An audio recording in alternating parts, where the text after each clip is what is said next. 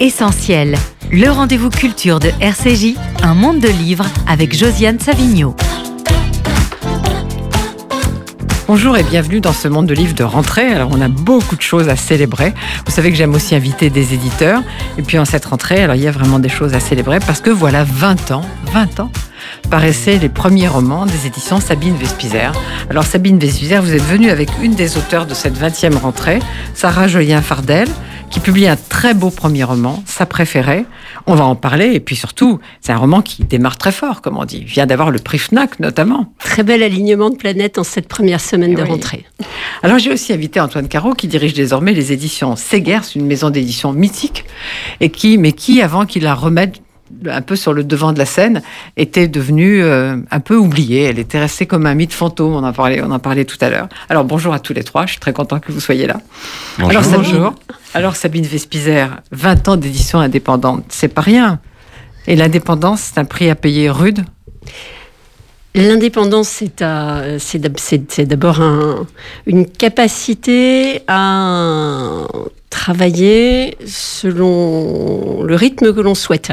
C'est-à-dire pour moi, l'indépendance, c'est de faire du temps mon allié et de ne pas céder aux injonctions du temps court, de la rapidité, ni de la surproduction, qui est le, corollaire de la, du temps court, puisqu'il faut être rapide, rentable, euh, mais d'essayer d'accompagner sur le long terme des écrivains auxquels je tiens et de continuer de pouvoir découvrir des, des nouvelles voies. Et je suis particulièrement heureuse en cette rentrée des 21e rentrées littéraires, puisque ce sont les, 20 ans de la maison, en effet, et merci de célébrer cet anniversaire avec vous, Josiane, c'est très très important pour moi, euh, avec une vraie découverte, euh, celle de Sarah Jolien Fardel, sa préférée, texte que j'ai reçu assez tard, je l'ai reçu en fin février, et j'ai été tellement ébloui et tellement marqué par euh, à la fois l'écriture et à la fois la cohérence absolue entre l'écriture et le sujet que je n'ai pas pu m'empêcher de le publier à cette rentrée, tout en me disant que si mon enthousiasme était partagé, ce serait une assez belle chose que d'afficher pour les 20 ans de la maison, qu'éditer, comme le disait mon premier patron et mentor dans l'édition, qu'éditer, c'est découvrir. C'est Hubert Nissen qui m'a appris ça et c'est tellement vrai. Il y a une joie particulière à publier un premier roman et évidemment une joie particulière à se rendre compte que son propre enthousiasme est partagé, que le, le son se, se crée, euh, s'amplifie petit à petit. Alors là, c'est encore très récent, on est à 10 jours de la, de la, de parution, mais, mais se passe déjà de, de très belles choses. Et puis aussi, euh, euh, l'édition indépendante, c'est d'être capable d'accompagner sur le long cours des auteurs qui ne sont pas forcément rentables. Je crois qu'il n'est pas vulgaire de parler d'économie du livre, surtout quand on essaie de faire, de tenir euh, cette indépendance-là, qui est une indépendance économique totale. Mais euh, quand je dis que le, le, long terme est notre allié, je pratique contrairement aux injonctions capitalistiques générales, je suis en mesure de pratiquer la péréquation. C'est-à-dire, je peux publier euh, des auteurs auxquels je crois, dont je sais qu'ils ne se vendront pas, ou dont j'espère qu'ils se vendront, mais qu'ils ne, se vendent, pas finalement, en espérant que d'autres livres publiés cette année, la même année, vont pouvoir équilibrer euh, les finances. Mais je peux aussi me permettre, et ça c'est un luxe absolu dans la difficulté, que, représente ce, combat d'exister euh, de manière indépendante, je peux aussi me permettre de euh, ne pas changer ma manière de travailler quand une année est très mauvaise, en espérant que l'année suivante rattrapera éventuellement les choses. Et j'avoue que cette belle lumière sur cette rentrée littéraire me soulage à plus d'un titre. Le premier semestre a été très mauvais. La guerre en Ukraine a en effet euh, euh, provoqué une crise, euh, bien sûr économique, et en même temps une, angoisse qui fait que, que les, lecteurs n'étaient pas au rendez-vous en, en librairie. Et que j'espérais fortement que l'équilibre se, se, rétablisse pour, euh, pour cette rentrée. Donc je, je, disais que les astres étaient bien alignés et, et espérons que cela continue. Et comment trouvez-vous la situation par rapport à vos débuts aujourd'hui? Beaucoup plus difficile. Je trouve que, pour reprendre une formule de, Pierre Bourdieu, que l'édition est de plus en plus un sport de combat. Je pense qu'Antoine, qui, dirige Segers, ne dira pas le contraire dans la, qualité qu'il a de, maintenir le flambeau de la, poésie, et particulièrement dans un, dans un groupe. Euh, je trouve que c'est beaucoup plus compliqué parce que la concentration gagne et que la concentration pour un éditeur indépendant, ça signifie euh, la menace de perdre ses marges de négociation. Nous, quelques derniers des Mohicans vraiment indépendants qui n'appartenons pas à des groupes, parvenons à exister parce que d'une part, nous sommes en mesure de négocier nos coûts de diffusion auprès de, des trois ou quatre groupes qui ont des sociétés de diffusion et de distribution. Pardon d'être un peu technique, mais c'est la réalité euh, du, métier. Euh, et nous sommes aussi en mesure de faire valoir euh, nos, livres auprès de, des maisons à qui nous cédons les droits. Nous cédons les droits à des maisons d'édition de poche. Euh, tant qu'il y a une vraie concurrence sur le marché et tant que le livre de poche qui a acquis le livre de Sarah par exemple, euh, est en mesure de, de faire un pari sur 50 000 exemplaires vendus parce qu'il croit à ce, ce livre-là, tout en ayant une concurrence en face qui permettra aussi pour nous, euh, éditeurs, de faire éventuellement monter les enchères, nous, nous parvenons à garder cette, cet équilibre économique. La menace, évidemment, aujourd'hui, et, et pardon d'en parler aujourd'hui puisque c'est votre actionnaire Non, mais principal, on va en parler, on est obligé. Antoine, je, je crois qu'on va en parler. La menace aujourd'hui, c'est celle du monopole, quel qu'en soit du reste l'artisan, mais euh, le monopole empêche évidemment euh, cette, euh, cette liberté économique des indépendants, et la liberté économique, c'est la liberté éditoriale. Donc nous sommes très attachés, nous tous, nous toutes, nous sommes beaucoup de femmes à, travailler, je pense à Liana Lévy, à, à, Leroy chez Zulma, à Verdier, à, des maisons sœurs et amies, qui fonctionnent, qui fonctionnement, fonctionnent de la même manière, en essayant de tenir le flambeau d'une littérature exigeante. Et quand euh, je disais que je n'étais pas obligée de changer mon mode de fonctionnement après une mauvaise année, si j'avais un contrôleur de gestion, il ne manquerait pas de me demander de publier plus afin d'amortir mes frais fixes ou de diversifier ma production et de publier des segments qui marchent tellement mieux que la littérature aujourd'hui, le manga, la bande dessinée, le développement personnel, que sais-je. Je n'ai aucun mépris pour, pour ces rayons de librairie-là, sauf que ce n'est pas mon métier. Mais justement, vous parliez du refus de grossir trop. Alors, vous avez combien de titres au catalogue depuis ces 20 ans? Eh bien, s'il y a une promesse que j'ai tenue, c'est de publier 10 livres par an. Le livre de Sarah qui paraît à la 21e rentrée littéraire, porte le numéro 209. Donc 10 livres par an. Euh, voilà, enfin CQFD, pas plus, pas moins non plus, parce que euh, il est important aussi d'afficher une existence sur les tables des, libraires.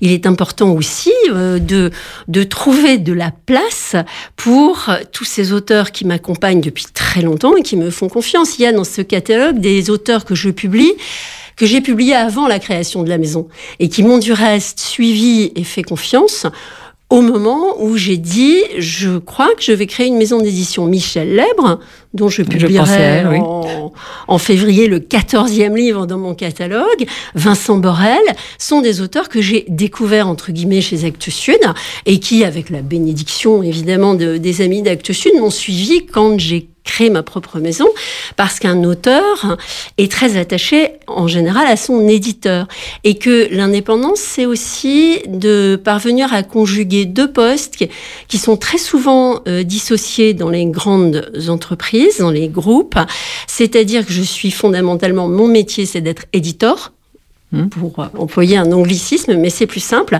Les Anglais ont éditeur et publisher. Je suis fondamentalement éditeur, je suis littéraire, je n'ai jamais fait d'études ni de gestion ni de, de rien d'autre, donc j'ai appris sur le tas tout le reste.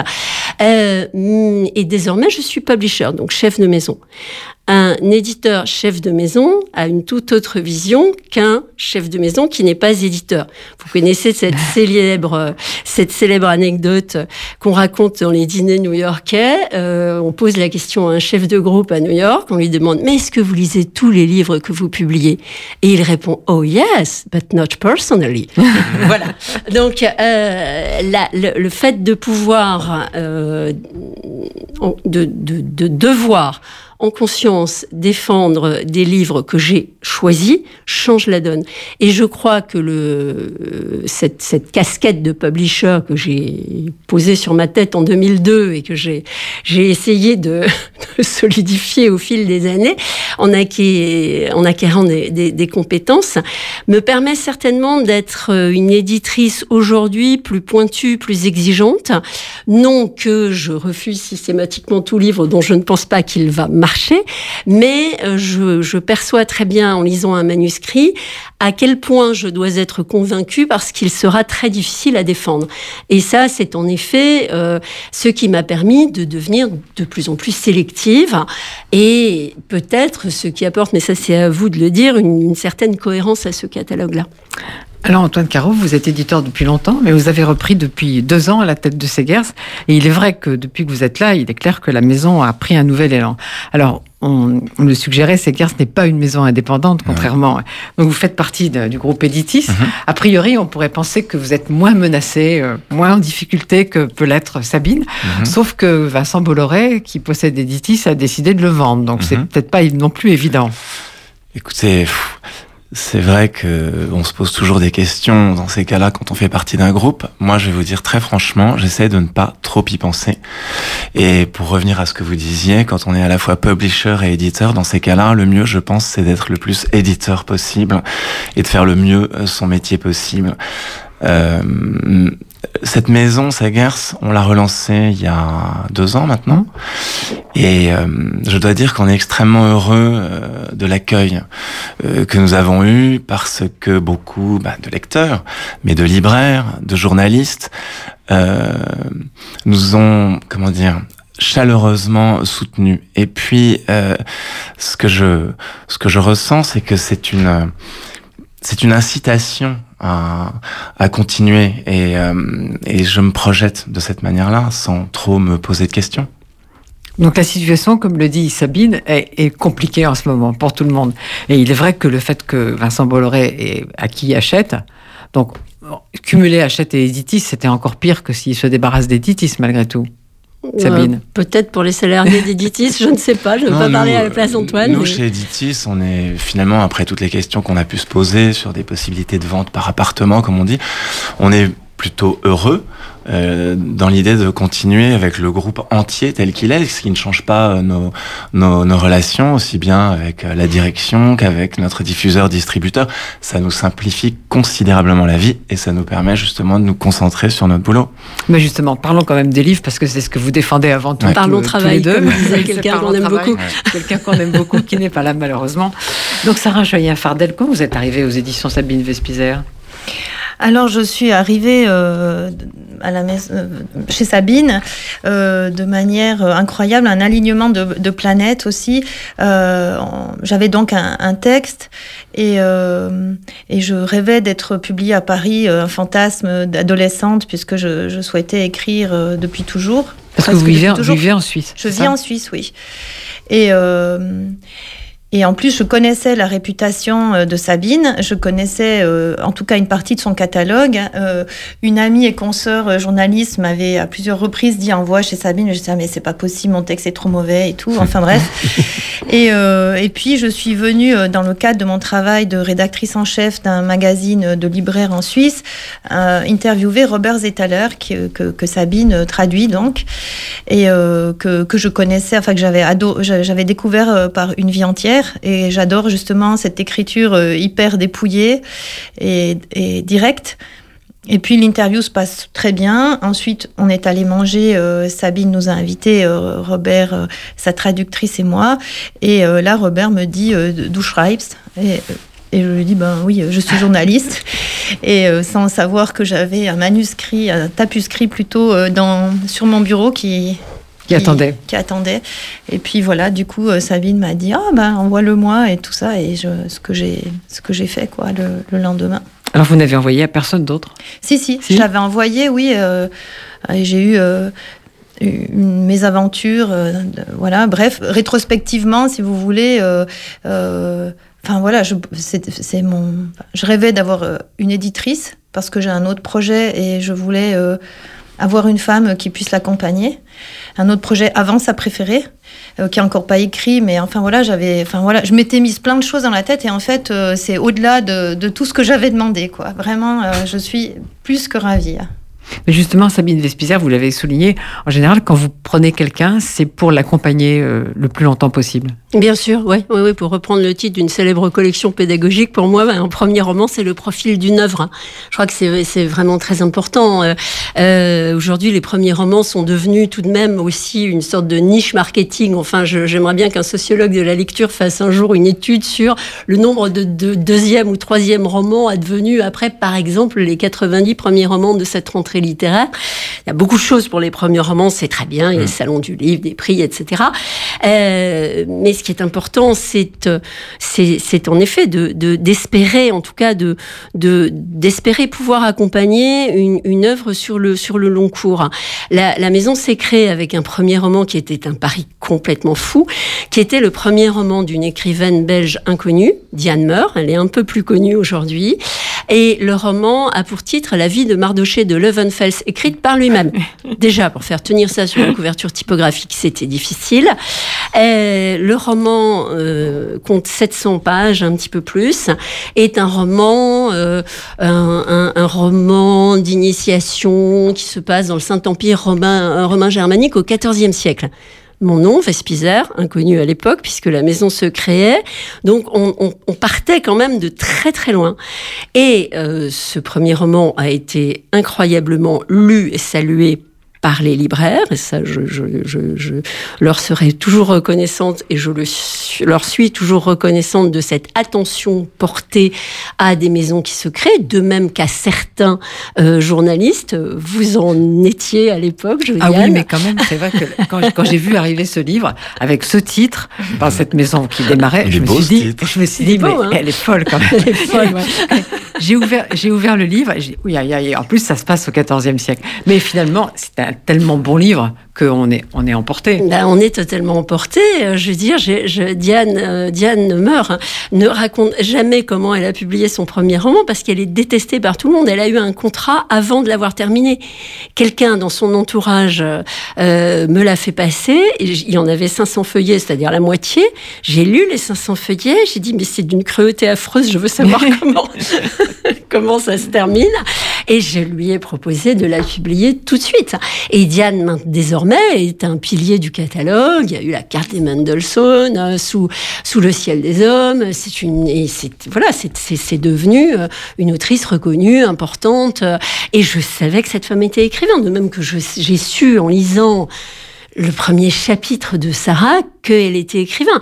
La question, quand on lit un premier chapitre avec enthousiasme, c'est est-ce que euh, est-ce que la promesse va se tenir? C'est-à-dire, est-ce que on va avoir face à soi un écrivain tel que Claire Keegan, autre écrivaine irlandaise chère, à mon cœur, le, le définit? C'est-à-dire qu'un auteur, c'est quelqu'un qui a garant de sa phrase, de son paragraphe, de son chapitre et de sa structure tout était là dans le livre de Diane Meur et tout était là dans le livre de, de Sarah Jolien Fardel. Ah, je sais, je me suis fait critiquer dans le jury auquel j'appartiens, le Femina, parce que j'ai dit que j'avais abandonné un livre au bout de 30 pages parce que c'était trop barbant. Mais il me suffit de 30 pages ben, pour savoir sait. que c'est pas bon, quoi. Ben, on sait lire quand même. Ça fait longtemps qu'on Sarah Jolien Fardel, justement, euh, parler d'un parler d'un bon livre, c'est toujours difficile. Moi, je dis, il y a que des mauvais romans dont on peut faire le pitch.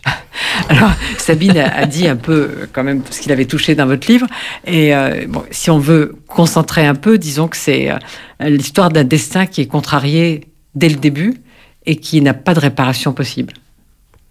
Euh, en effet, oui, c'était, ça semble comme ça euh, désespérant. Peut-être que ça l'est, même si, euh, enfin, il y a des, des, éclats de lumière, mmh. notamment par euh, les paysages, parce que voilà, pour moi, je, je tenais non pas par un excès de patriotisme, mais je trouve que le, les paysages valaisans et la nature sont tout à fait. Il faut souligner ça. Je remonte le livre parce qu'il est vraiment tellement bien. Et il y a une beauté géographique dans ce livre extrêmement importante. Ben merci. Alors évidemment, quand j'écrivais toute seule dans mon coin de cuisine, euh, je, je n'étais pas consciente que, enfin, que qu'il y aurait des gens qui, li, qui liraient un jour. Et puis euh, euh, voilà, je voulais pas faire une histoire euh, bête de bête, pardon, de résilience. D'ailleurs, le mot n'y est pas. Enfin voilà, j'ai vraiment, je me suis. C'est une histoire dure. Oui, c'est vrai que c'est une histoire c'est une histoire dure, mais quand même avec euh, quelques petits points de lumière. Mais ce qui m'intéressait aussi, parce souvent est, est euh, euh, la dureté, la violence, etc., qui, qui sont des, des, obsessions personnelles, mais aussi le fait, je suis toujours très touchée, mais parfois touchée aux larmes, enfin vraiment jusqu'à au très fond de mon cœur par les gens qui n'y arrivent pas. Euh, voilà, c'est vraiment euh, moi mon tempérament, c'est pas, il est pas du tout comme ça. Moi, c'est à la valaisanne quand on y va. Euh, allez, lève-toi, ça va y aller. Ça, c'est vraiment mon propre tempérament. Mais il y a des gens qui n'y arrivent pas. Il y a un empêchement. Il y a plein de choses qui sont brisées en eux.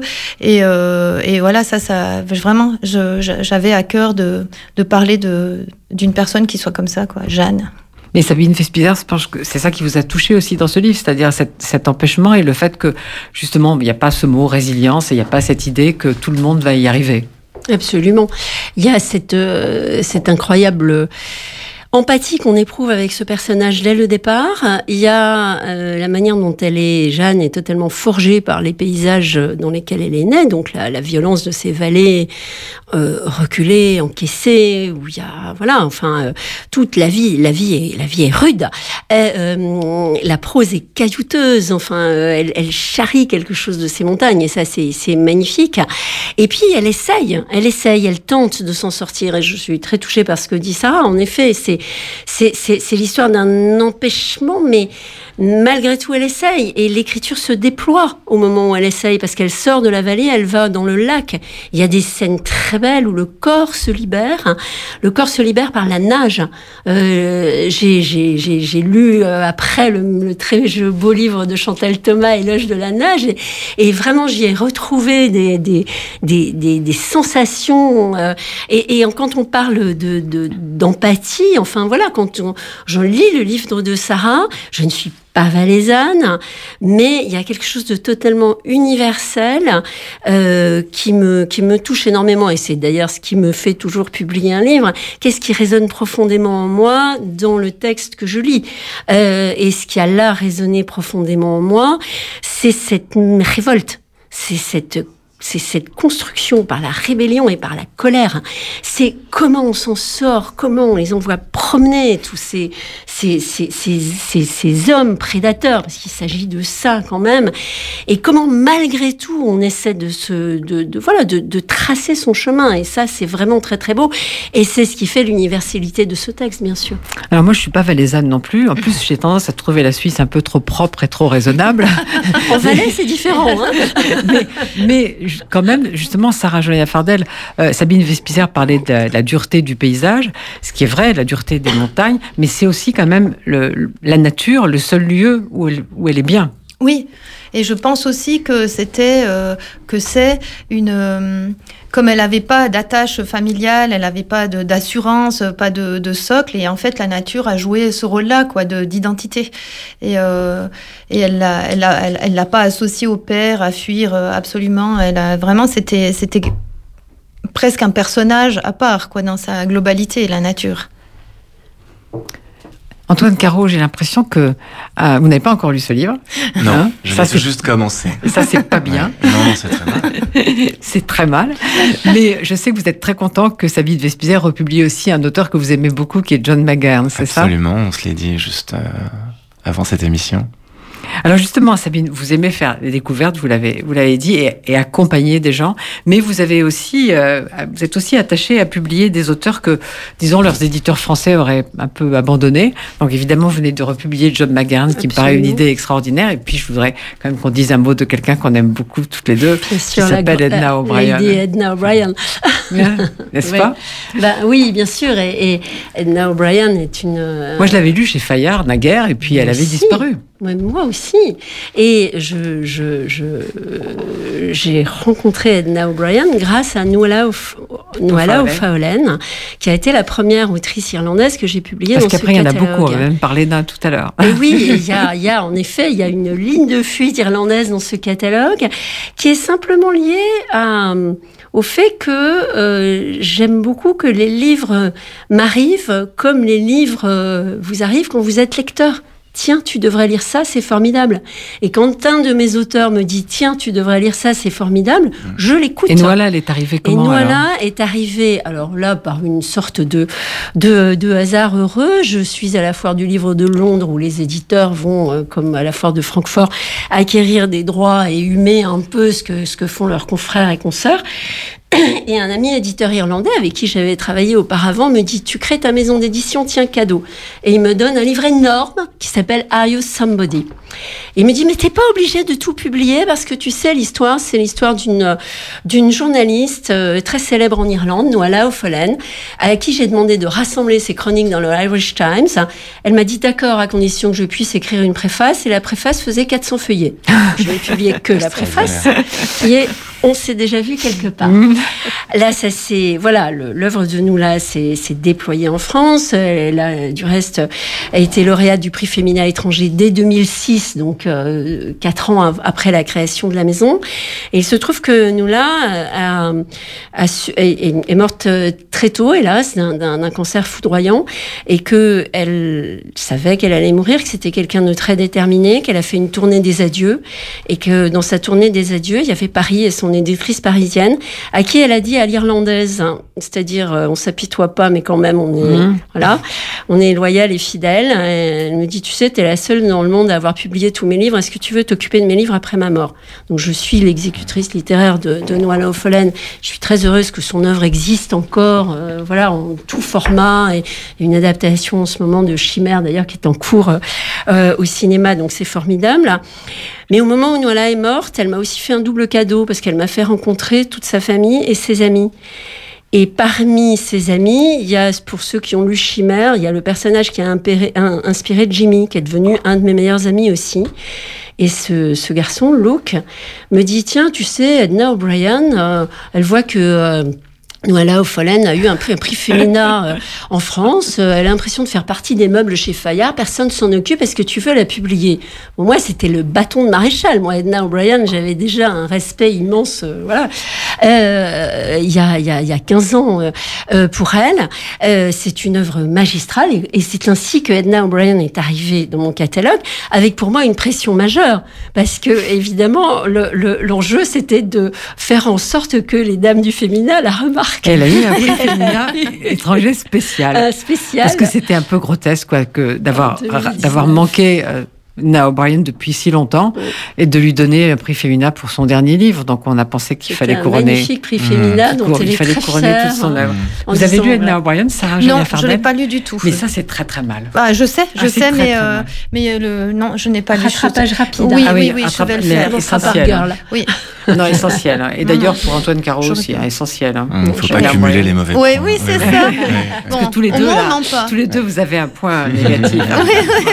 Alors, Antoine Caro, chez Segers, il y avait une. C'était une maison mythique, mais il y avait Mhm. aussi une collection mythique Poète qui s'appelait Poète d'aujourd'hui. Alors, je pense que Sabine Vespizer en a des souvenirs comme moi. Moi, j'en ai beaucoup, j'en ai apporté un. Parce qu'il réunit Ah. deux Francis auteurs que Ponge. j'aime beaucoup. Il réunit Francis Ponge, qui est le sujet, Ouais. et Philippe Solers, qui est l'auteur. Alors, c'est devenu quoi, Poète d'aujourd'hui? Alors Poète d'aujourd'hui, aujourd'hui on continue de l'exploiter mais sous forme numérique. C'est une collection euh, qui s'est beaucoup adressée euh, aux étudiants et donc on le propose dans une collaboration avec Kern et on vient de le lancer donc on va voir ce qui se passe. Mais on a choisi euh, Mais- ça, la c'est quoi est Alors, relancée. ça, Alors, c'est pas Poète d'aujourd'hui. Ça, c'est pas.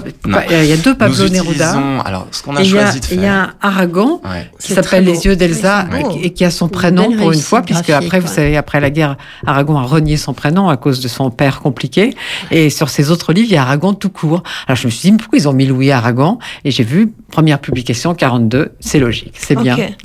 Ouais, là on l'a repris tel quel. Et ça, c'est beau. Alors ça s'appelle comment cette Donc en collection? fait, cette collection, on lui a pas donné de nom. Nous, on les appelle les carrés poésie. Donc on a recréé le, le, la collection dans l'idée de ressusciter le format de poète d'aujourd'hui, qui était resté quand même dans l'esprit de beaucoup de, de, de personnes comme le format qui caractérisait le mieux sa guerre. Ben, Regardez, C'est un carré. Sabine, c'est pas très loin. hein. C'est un 135, 160. Et ce que nous faisons, c'est que nous ressortons les, les, les livres emblématiques de, du fond Segers dans ce format-là. Ça n'est pas spécifiquement poète d'aujourd'hui, mais c'est l'esprit. Vous vais en avez cité certains. Voilà. C'est un fond Il y en a magnifique. d'autres, hein, il y en a d'autres. Je vais C'est un faire, fond je vais faire un cadeau à Sarah Jolia Fardel. Ah bah merci Voilà. beaucoup. Depuis, que- merci. de- de- depuis 2021, on Merci. s'est évidemment appuyé sur euh, Aragon et Éluard, qui étaient les deux poètes amis de, Oui. de ceux qu'il a rencontrés pendant la guerre. J'ai C'est eu- j'ai un éluard aussi chez moi. D'ailleurs, j'aurais Ouais. mieux fait d'apporter éluard parce que je l'aime moins qu'Aragon, mais c'est pas grave, j'ai Aragon sous toutes ses formes chez moi. Aragon, Segers et Éluard, c'est vraiment un trio magique. Euh, Pierre Segers euh, a rencontré euh, Éluard en 41, Aragon en 40. Euh, L'histoire d'ailleurs de, la- de la rencontre euh, Aragon et euh, Segers, c'est génial. Il lui a envoyé un courrier alors qu'il avait créé sa revue Poète Casqué, qui était devenue ensuite Poésie 40, 41, etc., où s'exprimaient les voix euh, de la liberté en lui demandant euh, une contribution. Et Aragon lui a envoyé un chèque. Alors il a trouvé ça assez sympathique. Il s'est armé de tout son courage pour lui répondre Cher monsieur, je vous remercie pour votre chèque, mais d'un poète, ce n'est pas à ça que je m'attendais. Et Aragon lui a envoyé un poème et ça a été le début de leur, euh, de leur relation. Oui, c'est une longue histoire. Ouais, c'est une longue histoire. Et alors ça, c'est quoi? J'ai reçu ça. Alors ça, Monsieur Proust de, Cé- de Céleste Albaret, donc avec, ça, avec des très beaux dessins. C'est quoi? Ça, alors euh, vous connaissez le Monsieur Proust de Céleste Albaret, Oui. livre mythique euh, paru dans les années euh, 70 où Céleste, la gouvernante de Marcel, qui avait passé les huit dernières années de la vie de Marcel Proust à ses côtés, qui était devenue sa confidente, qui l'aidait même à la fin euh, à écrire son œuvre en inventant euh, des systèmes pratiques de papier collé, etc. Céleste euh, a fini par, euh, alors qu'elle s'était dans un premier temps, elle ne voulait pas le faire, s'est décidée à écrire euh, ses mémoires avec l'aide de, de Georges Belmont. Et le livre, depuis, a une existence, euh, euh, a été ré- réimprimé de nombreuses fois. On fête, comme vous le savez, les 100 ans de la mort de Proust cette année, et on a pensé que ce serait une belle idée de faire illustrer cet ouvrage, parce que en fait, Céleste nous emmène vraiment dans, on va dire, l'univers matériel de Mar. Évidemment, c'est un premier témoin, elle raconte plein d'histoires, des anecdotes passionnantes, de rencontres, mais elle nous emmène dans la chambre de Marcel, dans le vestibule, euh, auprès de, de tous les intimes, et on a l'impression, si vous voulez, quand on lit le livre, même sans dessin, d'être plongé dans, dans l'existence matérielle de Marcel Oui, moi je l'ai lu sur les dessins, j'ai pas. Mais là, j'ai Euh, j'ai juste regardé les images. Stéphane Manel. Alors, le livre a été adapté, donc synthétisé par Corinne Mayer. Et Stéphane Manel, qui est un illustrateur fantastique, mais dont je considère que c'est le premier livre en tant qu'auteur, est aussi un admirateur et un grand connaisseur de Marcel Proust et de la recherche. Et à travers ses dessins, qui dessine Marcel Proust, qui dessine Céleste, qui dessine les appartements, qui dessine leur vie quotidienne, les cafetières, les bouquins, les carnets, je trouve qu'il donne une vie à, à ce monde assez unique. Et, euh, et donc voilà ce qu'on ce qu'on propose, nous, chez Segers, pour le, le centenaire de la mort de, de Marcel Proust. Mais Antoine Caro, Sabine Vespizer, tout à l'heure, vous remerciez de votre intérêt pour la poésie. Oui. Donc, euh, Segers continue à, on l'a vu, dans cette petite euh, édition carrée, Ouais. à republier des, des Voilà. poètes. Mais vous avez aussi republié, une très bonne idée, euh, le livre euh, de Pierre Segers qui s'appelle La résistance et ses Ouais. poètes en deux volumes. Ouais. Premier volume, un récit, le deuxième volume, une anthologie, un livre magnifique aussi. Et, euh, et je crois qu'il y a un Tennessee Williams qui arrive. votre- Absolument. C'est votre- oui, ça, ça, votre sera le, ça sera le, le, le dernier de notre trio d'Américains, puisque en fait, au mois de, de février et de mars, on a, on a déjà publié Kerouac et Cummings, Mhm. qui étaient aussi deux auteurs publiés du vivant de, de Pierre Sagers. Et euh, on terminera l'année avec euh, Dans l'hiver des villes, qui est un magnifique recueil de, de Tennessee Williams. Voilà, on a, on a, on a cité Donc, les axes de- Aragon, les axes on de- a aussi republié Neruda, Oui. qui était aussi Voilà, un, Néroda, on l'a vu là, un ouais. poète. Les- important. Et dans les relations de Pierre Sagers, on, on a encore des lettres écrites à l'encre Mais verte. les axes, de, Neruda. les axes de la maison, c'est la poésie, mais dé- aussi de la poésie découverte, la poésie nouvelle. Oui, alors l'année dernière, ou plutôt au début de cette année, nous avons publié deux inédits. Maya Angelou, la grande euh, Mhm. auteure euh, euh, noire américaine, dont l'œuvre poétique n'était pas traduite en France. Donc nous avons commencé par publier son premier livre, euh, enfin pas le premier qu'elle ait publié, mais son livre le plus important, And Still I Rise, avec un poème emblématique, je ne sais pas si vous le connaissez, qui s'appelle Phenomenal Woman. C'est un, un poème extraordinaire. Les premières fois que je l'ai lu, ça, ça vous ça vous galvanise, ça vous soulève de joie. Euh, voilà, ça, ça dit tout du combat d'une femme, d'une femme noire américaine qui est une descendante bien sûr d'esclaves et qui envers et contre tout luttera, mais dans l'esprit du blues, toujours avec le sourire, avec une forme de génie contre l'adversité. Donc c'est un poème qui vous tire des larmes. Il fait partie de ce recueil And Still I Rise.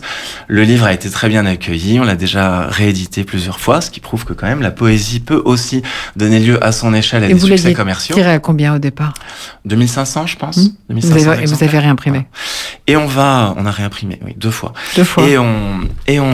Et on va faire à la fin de l'année un poème objet. euh, qui reprendra le poème dont, je vous parlais, And Still I Rise. Notre première édition est bilingue. Euh, et le poème objet sera également un poème objet bilingue. Donc ça, on se met dans les pas de Pierre Segers également, puisqu'il avait inventé le poème objet, Hmm. celui de Paul Éluard, illustré par Eh Fernand oui. Léger, Liberté, qu'il a sorti un an Il après la mort très d'Éluard très en cher 53. maintenant, non? Il doit valoir Alors, très très cher. avant que, avant que Segers le republie en 2016, c'était une pièce rare qui s'achetait Oui. chez les collectionneurs ou dans les ventes aux enchères pour des milliers d'euros. Aujourd'hui, vous pouvez l'acheter pour 38 euros chez Segers puisqu'on l'a Ah réimprimé. bon Oui, Mais- ça, absolument. c'est très, très Mais, mais Voilà. l'édition originale, Ouais. toujours pour des milliers d'euros. Voilà. toujours pour des milliers d'euros. Mais ouais. vous verrez peut-être pas la bon. différence. Notre édition bon est très réussie. Et l'année dernière, Dentelle d'éternité, que Mhm. Segers avait publié également en 53, qui était un poème objet, celui-ci entièrement conçu par Cocteau. On l'a republié aussi à la fin de l'année dernière. Et cette année, nous faisons notre premier euh, poème objet, on va dire, de, de la nouvelle ère des éditions Segers, qui est, euh, qui est fait avec ce poème Phenomenal Woman et qui est conçu par Varam Muratian, qui est notre, euh, l'artiste qui a euh, réinventé l'identité graphique de ouais. Et donc, euh, Antoine Caro, Sabine Vespizer, tout à l'heure, disait euh, qu'elle publiait euh, 10 livres par an. Et vous Alors, une trentaine. Pardon. Ça reste raisonnable. Une quinzaine sont des rééditions, ce qui explique euh, la trentaine. Puisqu'en fait, tout notre objet, c'est de faire un aller-retour entre les nouveautés et le fond, de s'appuyer sur la beauté et les livres mythiques du beau fond Segers pour mettre en lumière euh, des, publications euh, contemporaines dont nous voulons qu'elles soient irriguées par cet esprit poétique. Et puis, à l'inverse aussi, quand les nouveautés fonctionnent, d'attirer le regard euh, sur, euh, sur certaines rééditions qui sont plus difficiles que d'autres. Parce que c'est vrai, dernier poème d'amour euh, d'Éluard, quand on l'a réédité, il y a eu tout de suite des réassorts, ce qui est incroyable. Enfin, en même temps, ça fait partie évidemment des, des best-sellers du, du fond Segers. Et puis la poésie et l'amour, tout le monde sait que ça fonctionne très bien en librairie et ailleurs. Mais il y a eu des réassorts immédiats et on l'a réimprimé très vite, ce qui nous a confirmé dans l'idée que ce, voilà, cette, cette relance avait du sens. Ça Euh, vous plaît, Sabine Vespizer ouais. Ah, moi, je plaît. trouve que c'est une très belle chose, de toute façon, de, de faire revivre des livres et, et précisément de faire, de, de, de, de faire ré- de rééditer ce fond absolument magnifique, euh, de le rééditer à l'identique et puis en même temps de, d'irriguer le catalogue de, de nouveautés. Je trouve que vous êtes dans le cœur du métier d'éditeur, là. Ouais, C'était pas gagné au départ. hein, C'était pas que gagné, mais je, je rejoins un petit peu ce Chez ça, c'était pas gagné. Je, je n'irai pas sur ce terrain-là. Moi, c'est vrai, je vais parler peut-être d'une manière sans faire de langue de bois. J'ai la chance que cette aventure euh, puisse exister, continue d'exister aujourd'hui. Donc, pour l'instant, je, voilà, je suis juste très heureux de, de pouvoir faire revivre Segers avec toutes nos, nos équipes. Et Euh, vous pratiquez vous-même la péréquation. oui, c'est ça, c'est ce que j'allais dire. Puisqu'il y a cet aspect euh, poésie, donc les inédits, je vous ai cité euh, Maya Angelou. Je vous ai cité Maya Angelou. L'année dernière, on a aussi édité les poésies de Griselidis Real, euh, dont toute l'œuvre est publiée chez Vertical, mais dont la poésie était inconnue. Avec une préface de Nancy Houston, très Absolument, c'est ouais, Nancy ouais, Houston ouais, qui nous a absolument, apporté ce projet Oui. et qui publiait parallèlement un livre magnifique sur Griselidis Real. L'année prochaine, nous aurons aussi des inédits, des inédits de Picabia, des inédits d'Esnos et sans doute assez vite des contemporains, mais là, je, je garde en- encore la surprise. Mais nous faisons aussi des beaux livres. Et ça aussi, c'était une tradition chez Sagers. Les beaux livres. Euh, Pierre Sagers était très attaché à l'objet, livre, à la matière. Il avait lui-même été l'élève d'un typographe. Il a fait beaucoup de beaux livres. À la fin de sa vie, quand euh, il n'était plus éditeur, il a édité des livres sur les poètes persans qu'il a traduit lui-même. Et euh, chaque année, donc l'année dernière avec Brassens et les Beatles, cette année avec Thelonious Monk, Bashung et Johnny Hallyday, nous faisons des, des, des, des beaux livres, des livres-albums autour de la musique principalement, mais pas que. On a parlé tout à l'heure de ce roman graphique sur Proust. Donc... Et c'est ça, cette euh, hyper équation Et Antoine paraît Caron, vous indispensable. avez, vous avez publié aussi un Ukrainien dont on a parlé ici, qui avait été publié par Segers. Ouais. Taras Shevchenko. Voilà, dans la, dans la petite collection euh, Carré. Voilà, que nous avons republié euh, évidemment euh, très peu de temps après le, le commencement de la guerre en Ukraine. Et Taras Shevchenko, qui n'était pas évidemment euh, le poète le plus étranger, le plus célèbre en France, a été redécouvert et notamment oui. grâce à vos je voix. l'avais jamais entendu Voilà. parler. Euh, c'est Vous le le Victor connaissiez, Hugo. Sabine Non, je ne le C'est le. Victor Hugo ukrainien pour schématiser. C'est le poète euh, emblématique de la résistance et de, et de l'appel à la liberté pour tous les Ukrainiens. Et euh, point amusant, il paraît que c'est le personnage au monde auquel est consacré le plus grand nombre de statues. Voilà, donc le livre, on l'a on, on l'a réimprimé au mois de au mois de mai, si je me trompe pas, et il me semble que que ouais, il a déjà une belle carrière puisque je pense qu'on a euh, plus de 2000 exemplaires vendus de, de Taras Shevchenko. C'est une belle performance. Ouais. Alors, on parlait de beaux livres. Vous avez eu envie de faire des beaux livres, Sabine Westphiter C'est pas du tout mon métier. J'ai eu, j'ai eu touché à cela euh, quand j'apprenais mon métier chez Actes Sud, mais je me suis vraiment concentrée sur la littérature. Je crois que c'est important que, que dans les maisons d'édition, on, arrive à maintenir cet artisanat qui, consiste à dire qu'un éditeur de littérature n'est pas un éditeur de poésie, n'est pas un éditeur de beaux livres et n'est pas un éditeur de, de bande dessinée. Être éditeur, ça signifie avoir beaucoup lu. Je serais incapable de publier de la poésie. J'en, lis évidemment avec bonheur euh, de temps à autre, mais je n'ai pas du tout cette bibliothèque que vous avez certainement, Antoine, dans, votre tête, qui vous permet de, comment dire, de savoir où vous placez les manuscrits que vous recevez et comment s'inscriront ces livres. Soyons pas prétentieux dans l'histoire de la littérature, peut-être pas, mais en tout cas dans le paysage éditorial euh, contemporain. Donc, euh, donc non, non, moi pas de beaux livres et, et des couvertures typographiques. Moi, je reste sur le texte, pas sur l'image. Sarah Julien Fardel, euh, premier roman, prix Fnac, Oui, première liste du prix Goncourt. On se sent comment? Euh, on se sent, euh, on se sent. euh, Enfin, c'est irréel.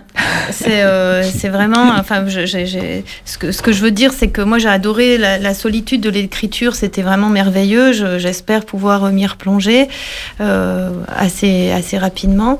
Euh, mais, euh, mais après, il y a eu vraiment toute une période d'ombre, euh, de grande solitude. Pas la solitude de- légère, joyeuse de l'écriture et tout ça. Vraiment d'être seule avec son texte, avec à part euh, sa meilleure amie et son mari qui, qui pleure en lisant, et puis on se dit bon bah ça, ça vaut rien, et tout à coup euh, voilà Sabine a, a vraiment euh, ouvert la fenêtre quoi. C'était vraiment euh, ouf, pour euh, respirer. Elle a ouvert la fenêtre, mais il y a des gens qui sont entrés. Ah oui, il y, a- en a quelques-uns qui sont venus. Parce que le prix Oui, Fnac, oui. c'est le prix Fnac, c'est très bien. Oui, Et la alors. première euh, liste du Goncourt, c'est pas rien non plus. En effet, oui, oui, et là de savoir qu'il y a 400 euh, libraires et 400 lecteurs, enfin, c'est vraiment, enfin voilà, je, je, je vous dis, je réalise pas. En fait, c'est pour ça que je, je trouve pas mes mots. C'est pour ça que c'est irréel. Oui, c'est ça. Donc pour nous, c'est assez réel. je vais remontrer le livre quand même encore une fois. Et euh, mais alors, eh, encore un Irlandais. Encore Oui, encore un Irlandais, bien sûr. Euh, les gens qui me connaissent à, à RCJ savent que je suis euh, totalement allergique aux jaquettes, donc je retire toujours les jaquettes, mais là, il y en a une quand même. Donc en librairie, Pour il une est fois, comme il y en ça. a une. Il est comme ça en librairie. Sans doute parce que l'homme est comédien, il est beau, c'est vrai aussi. Mais bon, parce que moi, ce sont des mémoires. je préfère quand même ça. et, euh, et alors donc ce Gabriel Byrne, euh, eh bien c'est un comédien qui m'était totalement inconnu jusqu'à ce que je réalise qu'il il avait tourné dans Usual Suspects. Et euh, je trouve ses mémoires, c'est surtout un texte littéraire magnifique. C'est pas, je me fiche que ce soit des mémoires ou un, ou un roman. Je trouve que c'est très très beau. Alors il est arrivé comment celui-là aussi? Euh, par, euh, je n'ai pas eu le choix. C'est-à-dire quand je disais que j'écoutais les conseils de mes auteurs, parfois ce sont des injonctions. Edna O'Brien, Claire Keegan, toutes les deux m'ont dit il faut que tu lises ça, il faut que tu publies ça, c'est pour toi, c'est de la littérature, c'est magnifique. Et bien sûr, je les ai écoutés, bien sûr, je l'ai lu, et j'ai été effectivement totalement euh, envoûtée par euh, cette, euh, ces mémoires sans phare, par la manière dont Gabriel Byrne, qui est en effet un, un comédien beaucoup plus connu dans le monde anglo-saxon, il a été le, le psy dans En thérapie euh, aux États-Unis, par exemple, euh, que dans le monde francophone. Encore que je vous recommande vivement un très beau film euh, de Jérôme Bonnel Miles avec Emmanuel DeVos, Le temps de l'aventure. Splendide, euh, splendide film où joue, qui date de 2013, où joue Gabriel Byrne.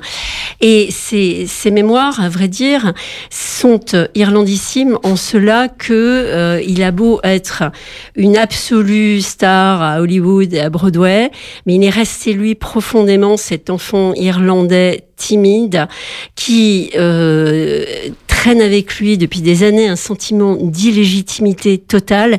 Et c'est là-dessus qu'il écrit en fait. Sur euh, le sentiment irréel justement le mot est, est vrai d'être quelqu'un de connu. Lui, euh, il doute, euh, il, il raconte mais vraiment sans phare les addictions dans lesquelles ils sont plong, il, a plongé pour euh, conjurer l'angoisse et il ne se met jamais en valeur. C'est-à-dire que quand il raconte une anecdote avec dans le milieu du cinéma, il se, il se débrouille toujours pour tourner en ridicule. Borman, lui, de, le, pour Excalibur, en lui demandant est-ce que vous montez à cheval, il dit oui bien sûr, mais bien sûr il a jamais comme les Irlandais montent pas à cheval.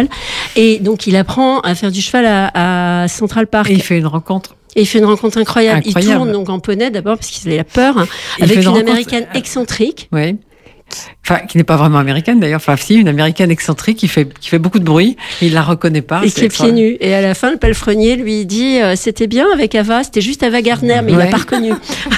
moi, comme c'est quelqu'un que j'adore, j'ai adoré cette anecdote. Alors ça s'appelle Mes fantômes et moi.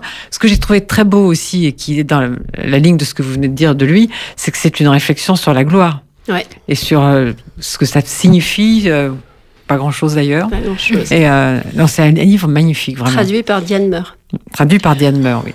Et que Antoine Caro doit lire immédiatement. Ce sera fait dès ce Est-ce que Sarah Jonia Fardel l'a lu Oui, oui, moi ah, je l'ai lu. Elle oui, oui, oui, celui-là je l'ai lu. Là, elle a un bon point. Oui, oui. Et donc, euh, Et vous l'avez aimé Oui, j'ai j'ai beaucoup aimé. J'ai été surprise, je m'excuse.